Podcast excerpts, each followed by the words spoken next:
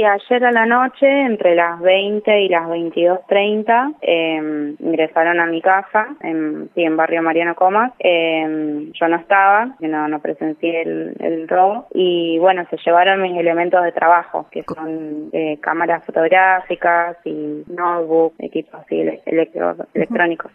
Contanos eh, por dónde crees que entraron, qué violentaron. Eh, forzaron una puerta, eh, mi, mi, departamento está en un primer piso y da a la calle, eh, sobre Facundo Subiría, y eh, ingresaron por, por la puerta a un balcón. Serio. ¿Rompieron vidrio, cerradura, la doblaron? No, no, sí, estaba apenas usada la puerta, sí, claro. sí, no, no, no, rompieron nada. ¿Hiciste el Pero sí, revol sí revolvieron eh, mis pertenencias, mi pieza, mis cosas. Vos sos periodista, trabajás con este, elementos audiovisuales, sabemos que llevaron en buena medida lo que decías, ¿no? Elementos tecnológicos que pudiste aproximadamente hacer un cálculo de cuánto es el monto. Y serán unos dos millones más o menos de, de pérdidas. Claro. Eh, entre cámaras fotográficas, notebook eh, y otros otros equipos, micrófonos. ¿Hiciste la denuncia? Sí, sí, sí, en la comisaría 11. ¿Qué te dijeron? No, me tomaron mis datos. Eh, hoy por el feriado no, no iba a poder acercarme a buscar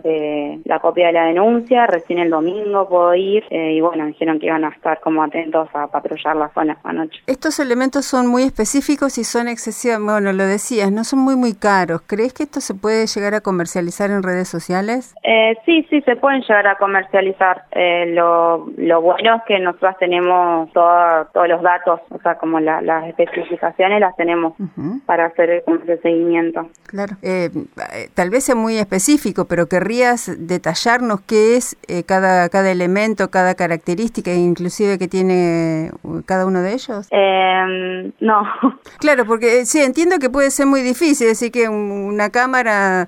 Sí, son dos cámaras Canon, eh, una notebook HP, una notebook Dell, eh, micrófono, sorbatero. En principio, ¿sabes qué? Como decimos ahora, me alegro que no hayas estado para que no hayas presenciado el hecho de violencia y, por sí. supuesto, en el caso de tener algún conocimiento de dónde pueden estar estos elementos, ¿qué se hace? ¿Se va a la policía? ¿Uno se contacta con vos? Eh, sí, se pueden contactar conmigo. ¿Redes sociales, por ejemplo? Sí, sí, sí. ¿Cómo te encontramos? Eh, Caro Robaina.